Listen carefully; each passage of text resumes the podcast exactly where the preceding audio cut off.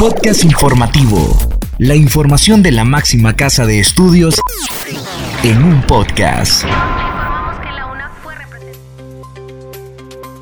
Bienvenidos a este espacio de divulgación de la Universidad Nacional Autónoma de Honduras. Les saluda Katherine Ramírez. En esta edición le informamos sobre Honduras, a las puertas de ser reconocido en la Confederación Interamericana de Ingenieros Químicos. Una conmemora 25 años de existencia del posgrado en neurología y sistematizará agricultura familiar y cambio climático en Honduras. Carrera de Ingeniería Civil de la UNA implementa el uso de nuevas herramientas tecnológicas. Iniciamos con Esdras Díaz, quien nos informa sobre estudiantes de educación ambiental que rescataron plántulas de Guanacaste para su posterior trasplante.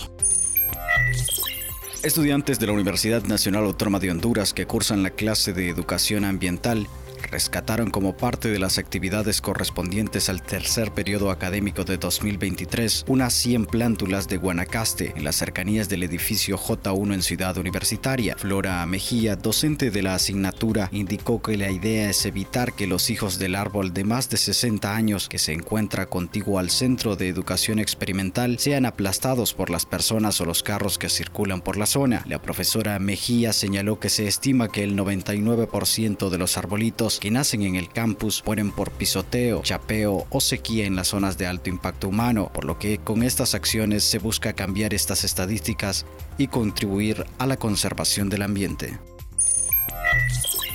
Escuchemos ahora a Yuri Vargas, que amplía los datos sobre la implementación del uso de nuevas herramientas tecnológicas por parte de la carrera de Ingeniería Civil.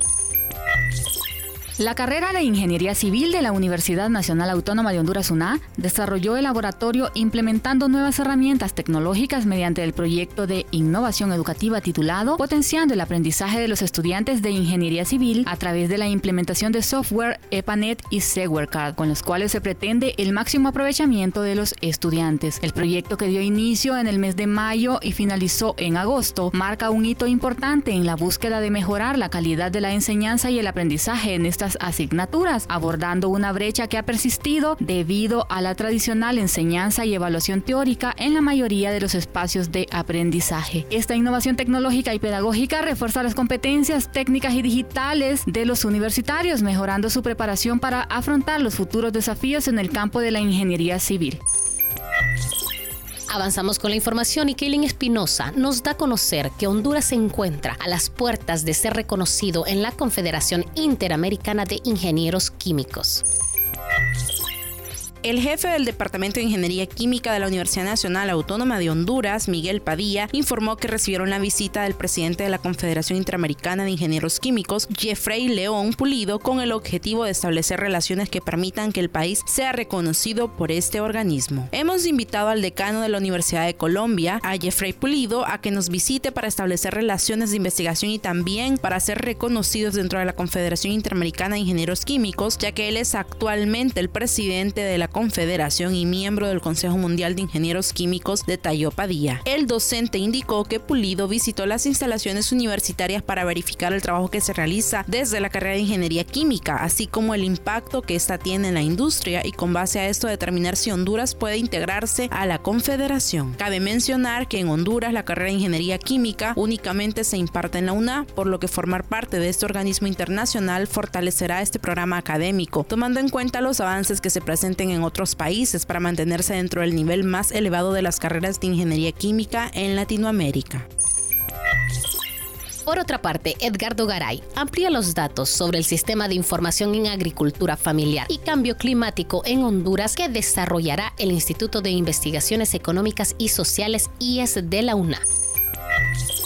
El Instituto de Investigaciones Económicas y Sociales diseñará un software que consiste en la sistematización de la agricultura familiar y el cambio climático. El proyecto se centrará en recopilar información que ayudará a la Secretaría de Agricultura y Ganadería a gestionar fondos para la agricultura verde y brindar información relevante a los productores. El instituto proporcionará toda la parte logística al crear un equipo compuesto por estudiantes y docentes quienes realizarán el análisis, diseño y desarrollo del sistema. El proyecto es financiado por la Organización de las Naciones Unidas para la Alimentación y la Agricultura, la Secretaría de Agricultura y Ganadería y otras instituciones académicas y gubernamentales. Llegamos al final de este podcast con información de Dimer Barahona, detallando la conmemoración de los 25 años de existencia del posgrado en neurología. La Universidad Nacional Autónoma de Honduras celebró 25 años de existencia del posgrado en neurología. El posgrado fundado en 1997 ha formado al 70% de los neurólogos hondureños y a la fecha es un referente a nivel internacional colaborando con la Organización Mundial de la Salud y siendo certificado por la Federación Mundial de Neurología por su alta calidad. Para su celebración se organizó un simposio que sirvió para destacar este hito en la medicina hondureña y brindar un homenaje a la Federación Mundial de Neurología y a los graduados de este posgrado. Marco Tulio Medina, fundador del posgrado, destacó que antes de la creación del posgrado existía un neurólogo por cada 300 mil habitantes, es decir, solo existían 15 especialistas y actualmente se cuenta con más de 52 neurólogos en el país. Estas han sido las noticias. Les agradecemos a ustedes por haber estado en sintonía de este podcast. Se despide de ustedes Kateni Ramírez. Hasta la próxima. El podcast de CEU lo encuentras en las plataformas de Anchor y Spotify. Este es un servicio informativo de la Universidad Nacional Autónoma de Honduras.